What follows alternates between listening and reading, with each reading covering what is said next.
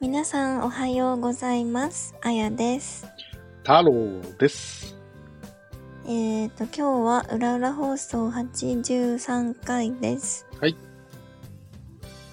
えっ、とね、今日も皆さん太郎くんのお話を聞いてくださ い。の回です。ありがとうございます。まあまあ、お、話前は回、前回うのん、続きね。そうですね。うんあのー、前回、前々回と、えーうん僕の個人的な話をさせていただいております。うん。で、えっとね、詳細はもうすいません。前回、前々回聞いてやってください。えーでですね、あの、僕があ奥さんの妹に対して、んもうちょっと考えてほしいなと、うん。えー思うところがあるよっていうことなんですけども、えーうちの奥さんもそうですし、その、うん奥さんの妹もそうなんですが、結構ディズディズニー大好きみたいな感じなんですね。うん。まあそれは別にいいんですよ。人それぞれ趣味はありますからね。うん。だから結構よく行か、行くんですね。あのーまだ妹さんが結婚してない時は本当に年に3回も4回もえー、すごい友ね達。と行ってたような感じで。うん。で、だって、うちの娘ですら、もう生まれて何回行ったよえ ?1 ー、回、2回、3回、4回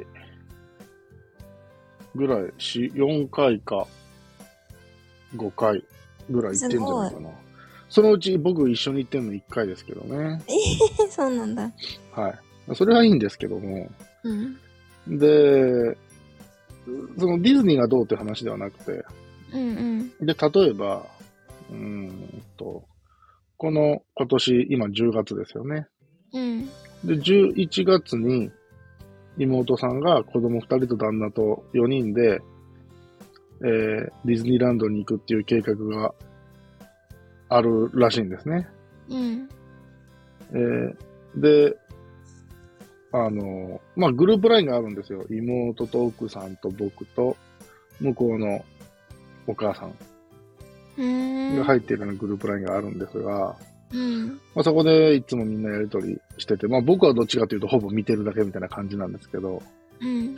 そこで、あの、妹がね、うん。あの、11月にディズニー行くんだけど、一緒に行かないって、奥さんたちに言うんですね。うん。うん。僕別に奥さんたちに行くなっていうつもりそんなないんですよ。うん。ただね、うん。えー、先ほどから言ってるようにですね、うん。僕本業スイッチ入ってるんですよ。うん。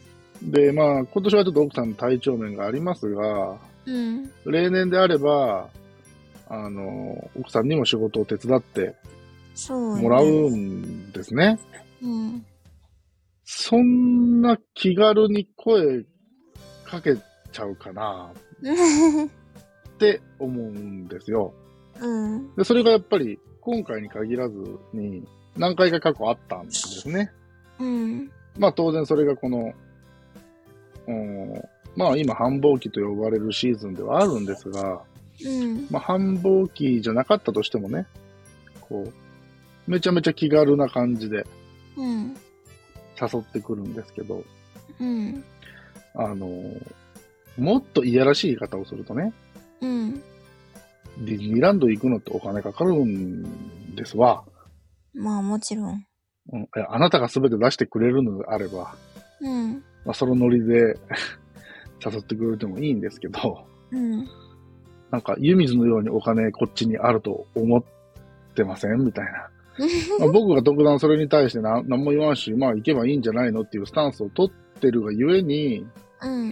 まあそういうものの言い方になってしまうのかもしれませんが、え、その旅費は誰が出すのまあうちの奥さんと娘のやつに関しては僕が出すんですよ。うん。あのーもうちょっと、あのーなんだろうな、こ、こ、こっち側の配慮ってないかな、みたいうんうんうん。な。し、まあ僕は別にそれで、あの、ほんまにちょっと奥さん、いや、ちょっと仕事があってっていう事情さえなければ、うん。別に行くことにそこまで反対はしませんが、うん。ただ、ここからは世間一般的な感覚として、うん。まあ、家業として仕事をしてて、繁忙期であると。ね。ほんで、まあ、いわゆる旦那である僕を残してね、うん。奥さんと娘だけがまあ、そうやって遊びに行くっていうんですかね。うん。対外的に見たときに。その状況を見て、じゃあ、うちの両親はどう思うんだろうかと。うん。それは、うちの両親のことを僕が心配してるというよりは、うんう。ちの両親にもしかしたらちょっとおかしいんじゃないのかっていう目で、うちの奥さんが見られてしまうかもしれないリスクがそこにあるっていうことに心配してるんですよう。ん。うん。うん。そうね。うん、だから、僕の理想を言えばね、うん。もし妹がディズニーランドに行くと。うん。で、まあお姉ちゃんに声をかけたいけれども、うん。まあ、当然今はし忙しい時期だしなと。し、当然、えー一緒に住んでないといえど近くにうちの両親がいて、うん。やっぱり目には入ることじゃないですか。そういうことっていうのはね。うん。だから、あのー声はかけたいんだけど、まあやっぱり忙しい時期だし、えーどうかなっていうような言い方ならまだしもさ、なんか気使ってる感じするじゃないですか。そういう言い方をしてくればね。うん。うんうんうんうん。それを言うのが一切なく、一緒に行かないみたいな、うん。そこまで軽く来ちゃうかみたいなね。うん。うーん、そういうところがちょっと僕は、なんて言うんやろうな。こう僕がちょっと多くを求めすぎてる可能性も当然ありますし、今僕が喋ったようなことっていうのは、どちらかといえば、少し古い僕の親とか世代の考え方というか、まあ、昭和の考え方だと、もしかしたら今の若い人たちからは言われるような、うーん、感覚かもしれませんけども、うん。うーん、もどかしい。っていう感じがします。うん。っていうのを、まあ、前回、前々回と喋らせていただいたんですが、まあ、当。然、えー聞いていただいたリスナーさん方もね、もしかしたら何かを思うところもあったのかもしれませんが、まずはまあ一番近い人間としてですね、うん。あやちゃんはどう思われたのかなというのが、純粋に僕としては気になるかなというところではありますね。いや、私がね、その立場だったら、僕の立場ってことですかそう、多分同じこと思ってると思うのね。なるほど。うん。でも、私が、その、奥さんの妹の立場だったら、うん。うーん。なんかね、私は気軽に誘えないかも。うん。と僕も思うんうん。ですね。自分が気妹使っの。うん、そうそうそうそうそう。でもその気の使い方ってなんか普通なのかなって、うんうん、思ってはしまうんですけどね。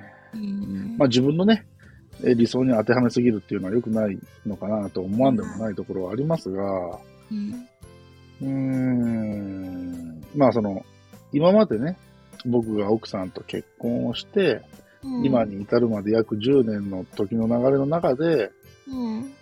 まあその妹も僕の考え方とか性格っていうのかな。うん。彼女が見てるね、僕の性格とかを見てて、うん。まあ、そういうリアクションに出てしまった部分もあるのか、うん。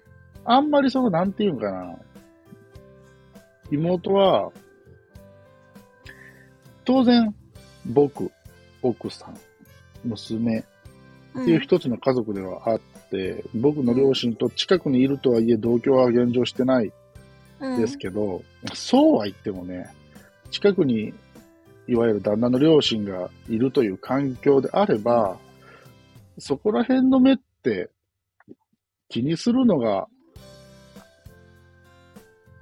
一般的な感覚なのかなって思っちゃう自分がいてですね。うんうーん、まあ気にしないのが今時なのかなと思ったりもするんですがね、複雑な心境です、僕は。ええうんっていうことがあって、うんまあ、うん、こう、イライラというか、もどかしい日々をちょっと今は送っておりますね。そう、お母さんが来てくれてること自体は何の問題もないし、お父さんがくっついてきていることも何の問題も僕の中ではないんですけど、まあ、強いて言えば妹が子供を連れてきてるっていうことがちょっと複雑な心境ではあると。それに対してさ、お母さんは何も言ってないのうーんそこがね、どこまで、その僕の見えないところ、まだこっちに来てない段階で、うん。妹と奥さんの間でどこまでのやりとりがあったのかうん。っていうのは僕はわかりません、正直。うん。うん。で、あのーこれは僕の価値観なんですが、うん。ま、向こうのお母さん、結構な常識人だと思うんですね。うん。で、うん、うん、なんて言うんやろ。可能性として、うん。純粋にそこに考えが及んでいない場合が一つ。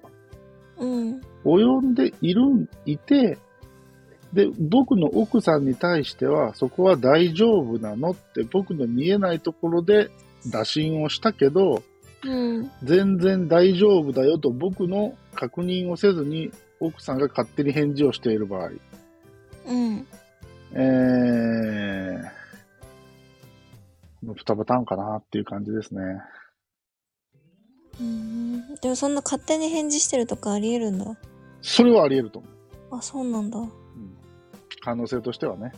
へえ。高くはないけど。うん。いいし、うん、もし、これがね、えーそういう配慮があった上で、で、それでも、あええよええよ、大丈夫やで、多分僕そう言うと思うんですよ。そういう打診さえあれば。うん。ああ、全然、うん、来てくれて大丈夫やで、別に僕、こうやって仕事場で一人で仕事するし、とか、うん。うん、あの、言うし、実際そうしてるわけだしね。うん。あの、ただその、お来てることを僕は批判してるんじゃなくて、その前段階でそういう配慮があったかなかったかっていうところがもどかしいって言ってるだけなんで、僕は。うんうんうん。んそうなんです。確かに、あやちゃんの言うこともわかる。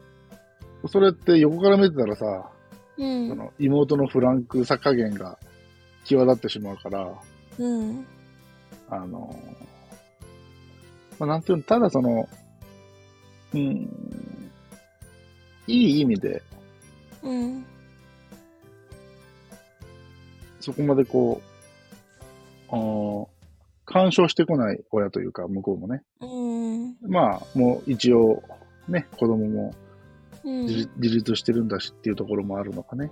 うん。うんうん、そういうところもあるので、えーまあそこら辺はこっちに任せてんのかなと思わんでもないところもあるんですけどね。うん。うん。はい。そんな感じなんです、現状。なるほどね。はいやー、難しいわ。い。そうですね。やっぱり、人間集まれば、うん。こんな感じになっちゃいますよね。まあ、でも自分に言い聞かせてるんですよ。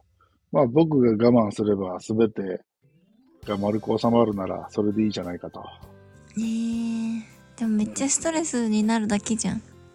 うーん、その時はね、んそうです。けど、まあ、ありがたいことに、そんなにむちゃくちゃ溜め込むタイプでは現状ないのかなと自分では思ってるので、うん。これ本当にもうなんか、歯食いしばって、もう本当に唇から血が出るほど我慢してるとか、全然そういう感じではないし、う。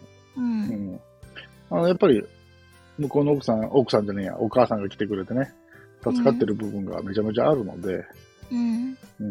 あのー感謝の面も大きいんでね、うん。まあ、妹のことに関してはなんか、その、悪意を持ってやってるタイプではなくて、どっちかっていうと、その本当に、 あの、脳天気って言ったら言い過ぎやけど、なんか、純粋というか、まっすぐというか、うん。うん、あっけらかんとしてるというか、まあそういうタイプなんで、こう、まあ憎めない部分もあるんでね、うんはい。もう、この程度のことであれば、僕が我慢かなとは思っております。